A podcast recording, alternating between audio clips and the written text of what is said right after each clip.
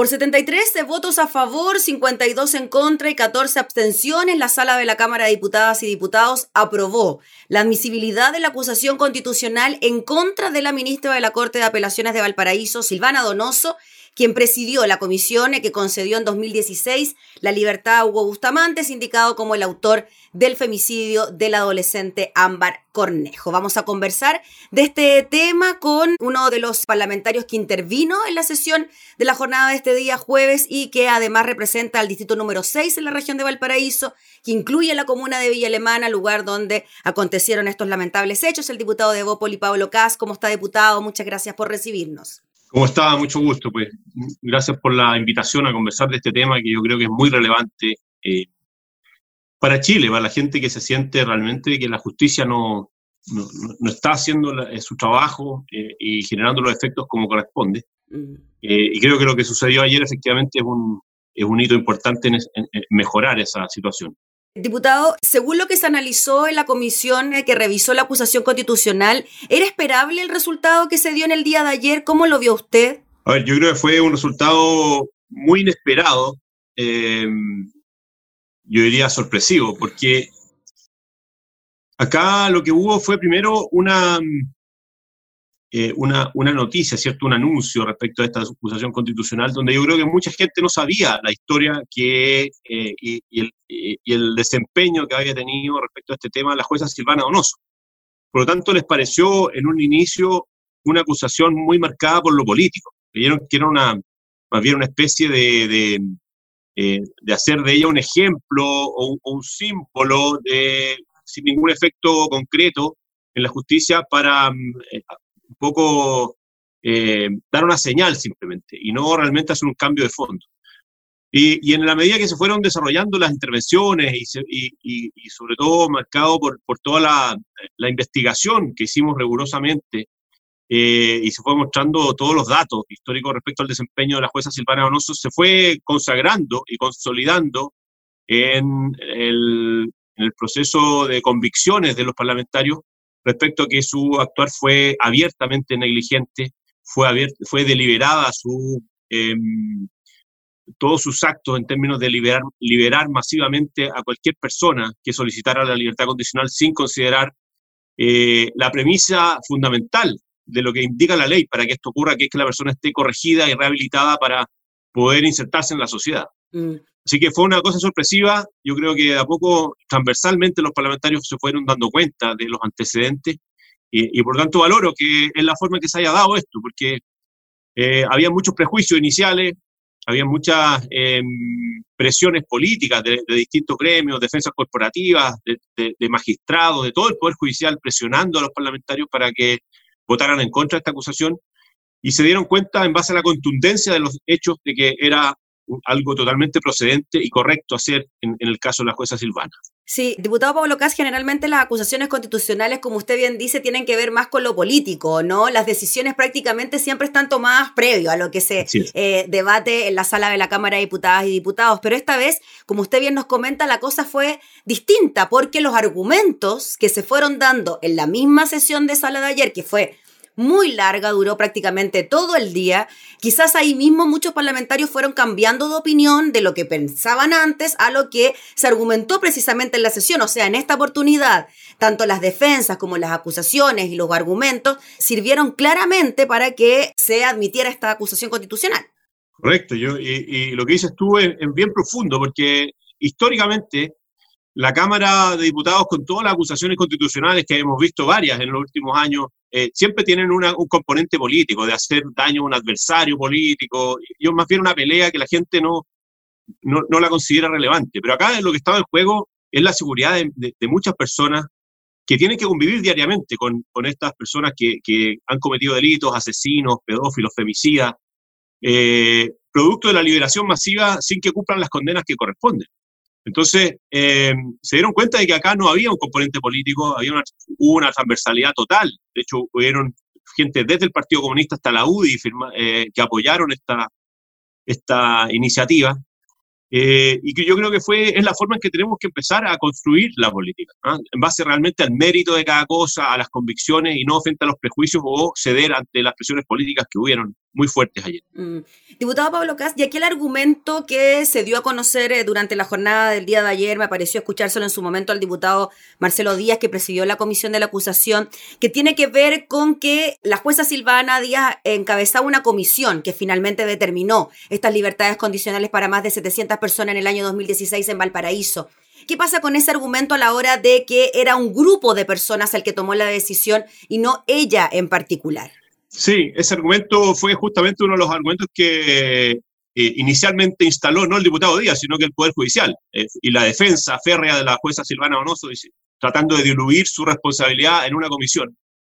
Eh, y, todos los testimonios, incluso de las relatoras que, participaron en el proceso de, esa, de esa mm, comisión revisora, hablan claramente de que aquí no hay una horizontalidad ni, ni una y una deliberación eh, tan eh, colectiva en, las decisiones, sobre todo en la forma en que se revisan estos antecedentes, y que hay una instrucción directa de la jueza de que no se consideren los informes eh, psicosociales de, gendarmería.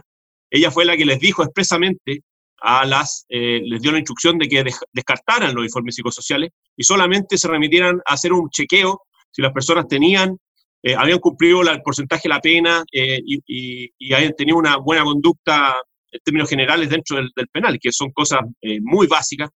y por supuesto no se hacen cargo del fondo, que es ver si estas personas están corregidas para poder salir en libertad. Entonces, el, argumento del diputado Díaz, yo creo que más bien era una, una tratar de colectivizar el tema, pero no hay ninguna duda que la jueza tiene un, un rango jerárquico que marca la, pauta dentro de esa comisión revisora por ser la autoridad más alta.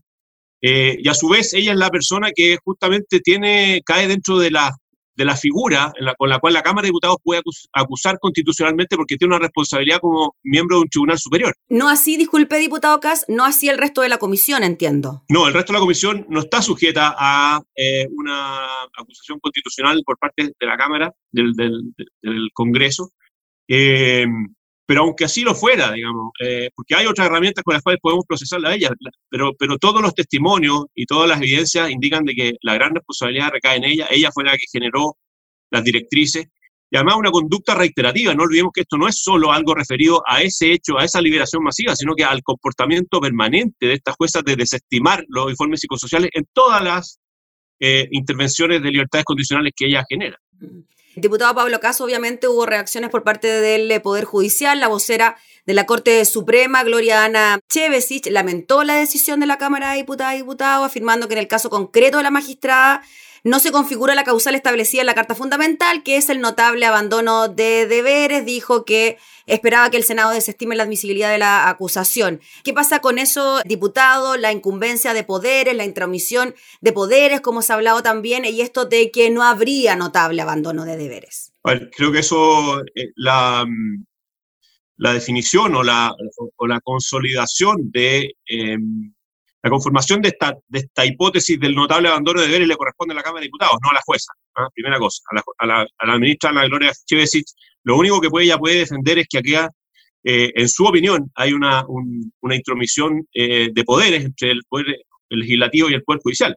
Y en eso tiene el legítimo derecho a decirlo. Pero a nosotros nos corresponde definir si hubo un notable abandono de deberes y la, y la, y la Cámara ayer yo diría que llegó a la conclusión no que un notable abandono de deberes, un total abandono del deber de la, de la, ley expresa que dice que tiene que interpretar y, constituir la prueba de que esta persona está corregida para salir a la sociedad. Eh, es, el, es el corazón de la ley. Y ella no lo respetó a priori, ex antes, no respetó esa premisa número uno eh, y por lo tanto no se hizo cargo del problema, por lo tanto el, abandono del deber es, en mi opinión, absoluto. Eh, y por lo tanto, creo que la ministra, lamentable que el Poder Judicial haya salido a defender corporativamente eh, al revés, deberían estar preocupados de cuáles son las cosas que están fallando dentro de su sistema que permite que estas cosas ocurran. Diputado, ayer también, y para ir cerrando, se dieron a conocer quizás antecedentes que no eran tan conocidos en relación al caso de Ámbar, por ejemplo, que ella de puño y letra había advertido en su edificio que este tipo Bustamante estaba yendo a su casa, que tenía impedido el caso y así una serie de datos más. Usted que representa a esta zona, que es de Villa Alemana, en la región de Valparaíso, hace unos días vimos un, funeral masivo de Ámbar también en esta zona. ¿Cómo están los ánimos por allá? ¿Cómo ven esta acusación constitucional? ¿Se logra entender quizá lo que está ocurriendo en, materia de fiscalización por parte de la Cámara de Diputados? Yo creo que la comprensión de la ciudadanía es total respecto a, lo, que hemos hecho, ¿ah? porque eh, no es solo algo jurídico, es algo de sentido común. O sea, aparte que están todos los antecedentes jurídicos, que la, jueza no cumplió la ley con la, con la premisa número uno de esta ley para poder otorgar las libertades constitucionales, hay algo de sentido común. La gente no entiende que una persona que está condenada, que ha cometido un delito, que es, el asesino del tambor, el señor Bustamante, mató anteriormente una pareja, una hija, eh, salga en libertad sin ninguna evaluación eh, psicológica de, él como persona, de, si está apto para disertarte en la sociedad. Entonces, es una cosa bastante básica eh, y fácil de entender para la ciudadanía. Entonces, realmente hay una crítica muy profunda mm, al, sistema judicial de cómo ha actuado en este caso. Eh, porque es una, una realmente, es no tener ninguna empatía con lo que la ciudadanía vive en el día a día. Es, un, es, un, fenómeno muy, muy complejo eh, y refleja la distancia que la ciudadanía y la desafectación que siente la ciudadanía con los poderes del Estado, que se siente totalmente vulnerable. Y en esto también creo que hay una, eh, se refleja, las votaciones de ayer reflejan mucho eh, que hay ciertos grupos dentro del Congreso que votan en masa y que ponen por delante la ideología y el fanatismo por sobre la evaluación en su mérito de cada fenómeno. y lo que sucedió con el Frente Amplio ayer, incluso de parlamentarios que son del mismo distrito que Ámbar, y, acusando que esto se trata de más bien de una, de una cosa política, de una, de una, de una cortina de humo, em, realmente a mí me parece eh, brutal y, y, muy ajeno a lo que la ciudadanía espera de nosotros en nuestro, nuestro desempeño como parlamentarios. Mm. ¿Qué piensa que va a pasar en el Senado con esto? Yo creo que va a ocurrir lo mismo que en la Cámara de Diputados, que hoy día quizás están eh, basados en los prejuicios de que esto es algo político, pero cuando empiecen a ver los antecedentes, que son muy contundentes, hay relatos de víctimas, relatos de, los relatores de la, misma corte, a los cuales les dijeron, los presionaron para que además no dijeran la información. La, hubieron mentiras abiertas en la comisión por parte de jueces que decían que no, no tenían los eh, informes psicosociales, cuando los relatores dijeron que las obligaron a dejar afuera de la, de la revisión de la comisión los informes que existían y que ellas tenían preparadas para relatar y explicar. O sea, eh, se van a dar cuenta de la realidad que está detrás y, yo creo que probablemente también va a terminar ocurriendo eh, el desafuero, cosa que espero, por supuesto, que, ocurra. Listo, pues diputado Pablo Cas, le agradecemos enormemente por conversar de este tema junto a nosotros. Que esté muy bien, que tenga buen día. Muchas gracias a ustedes, que estén muy bien. Ah, gracias por la, conversación. Gracias. El diputado Pablo Cas hablando entonces sobre la acusación constitucional presentada contra la jueza Silvana Donoso, que finalmente fue declarada admisible por la Cámara de Diputadas y Diputados.